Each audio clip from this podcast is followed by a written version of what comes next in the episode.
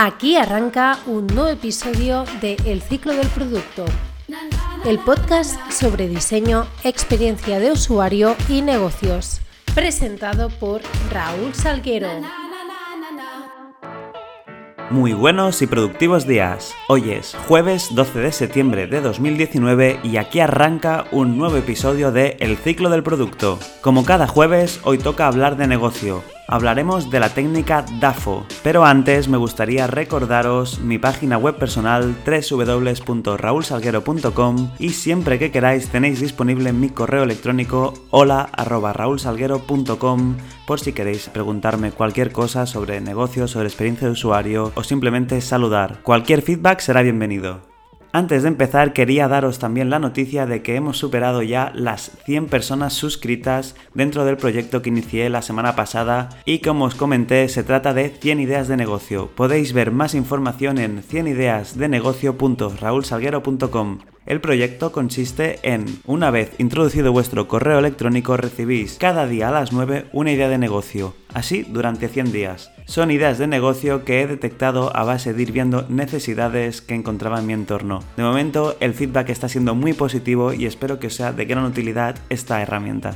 Además, ya sabéis que es totalmente gratuito y en la página web explico los motivos que me han llevado a crear este espacio donde poder compartir todas las ideas que tengo. Por lo que estoy viendo y el feedback que estoy recibiendo, muchos de vosotros estáis interesados en tener más ideas, en poder compartirlas y esto me ha llevado a empezar el podcast de hoy y seguramente todos los de los jueves buscando ideas innovadoras que están funcionando en otros países que se pueden exportar y así repasamos un poco cómo está actualmente el mercado, qué tendencias están apareciendo y quién sabe si podéis encontrar la oportunidad de negocio que estabais buscando. Así que vamos a empezar repasando una de las ideas de negocio que ya están funcionando en Estados Unidos.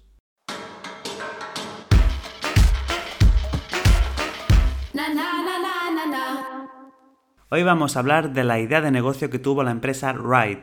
Es una empresa que se dedica al diseño de bicicletas eléctricas y que en enero de 2014 decidieron publicar sus modelos en Kickstarter para conseguir financiación para poder fabricarlas y venderlas. Hasta aquí todo sería normal, podría haber ido mejor o peor. En su caso fue muy bien y en apenas 8 horas consiguieron más de la mitad de lo que necesitaban, consiguiendo finalmente superar los 120 mil dólares que necesitaban para emprender su proyecto.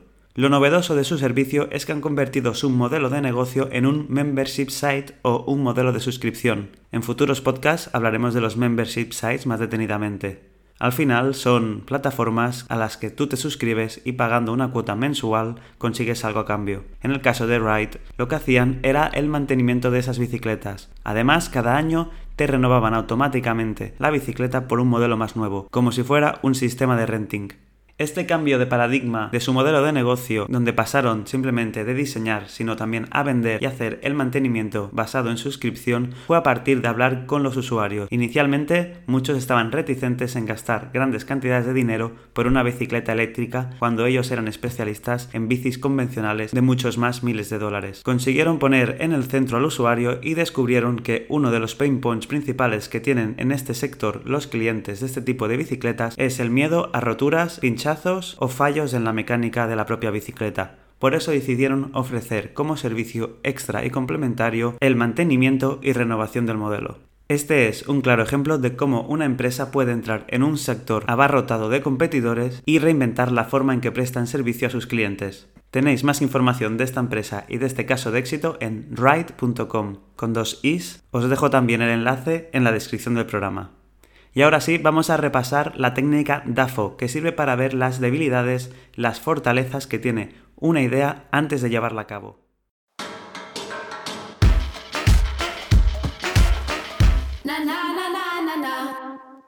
Ha llegado el momento de saber qué es la técnica del DAFO. El DAFO es un método de diagnóstico para detectar los factores positivos y negativos de la idea de negocio tanto a nivel interno como externo. Las siglas DAFO describen perfectamente todos los factores que hay que tener en cuenta a la hora de plantearnos una idea. DAFO significa debilidades, amenazas, fortalezas y oportunidades. La técnica del DAFO nos servirá para descartar ideas antes de desarrollarlas. Es sencillo y rápido, y su realización aporta información valiosa que te hace replantear la raíz de tu idea de negocio. La técnica del DAFO no solo está pensada para ideas, la puedes usar tanto para tu empresa, para tus productos o servicios, para un departamento en concreto, incluso para ti mismo como persona. Para realizar el DAFO hay que hacer una matriz. Esta matriz estará dividida en debilidades y fortalezas, que son factores internos, contra amenazas y oportunidades, que son factores externos. Las debilidades y fortalezas son factores internos que dependen de nosotros y somos los únicos afectados por ellos. Para ser más concretos, las fortalezas son nuestros puntos fuertes, lo que nos da ventaja contra nuestros competidores. Como por ejemplo puede ser tener ciertas habilidades, saber más de un tema que de otro, tener aptitudes, tener contactos que nos puedan abrir puertas. En las fortalezas es donde debemos preguntarnos cosas como en qué somos buenos, en qué tenemos ventaja, qué tenemos nosotros que no tenga la competencia.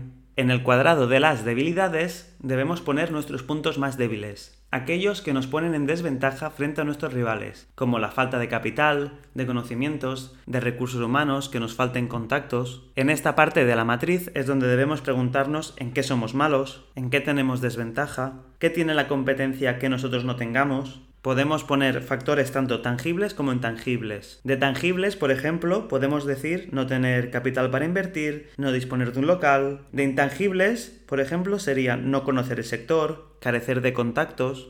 Ahora pasamos a la otra mitad del cuadro, las oportunidades y las amenazas que son los factores externos que no dependen de nosotros y que también afectan a nuestros competidores. Las oportunidades son las situaciones que nos benefician, como por ejemplo que el producto de repente se ponga de moda, o que algún famoso lo use y genere efecto llamada, o por ejemplo que seamos los primeros en tenerlo en nuestro país. Para poner una similitud de las oportunidades en el mundo real, sería como si en una carrera tuviéramos el viento a favor. Nos va a permitir hacer mejor marca, pero los competidores también tendrán la oportunidad de hacerla. Las amenazas, en cambio, son las situaciones que nos perjudican, como que nuestro producto sea fácil de copiar, o que se declare ilegal en algún país porque ha cambiado la ley, o que la gente no compre porque ha estallado una nueva crisis económica. Conseguir completar toda la matriz de un DAFO es complicado. De hecho, no es recomendable nunca darla por finalizada. Cada cierto tiempo se debe ir completando este DAFO para ver si las cosas han mejorado o empeorado, o para ver si han surgido nuevas oportunidades o nuevas amenazas. Es un proceso iterativo que te va a permitir mejorar tu idea, tu producto o tu empresa. Y ahora que ya sabemos lo potente que es hacer un DAFO, os recomiendo a todos que siempre que tengáis una idea lo pongáis en práctica. Incluso si tenéis ya un proyecto en marcha o una empresa, siempre va bien saber en qué destacas y en qué puedes mejorar. Y hasta aquí este episodio, el cuarto de El ciclo del producto. El próximo martes hablaremos de diseño y experiencia de usuario.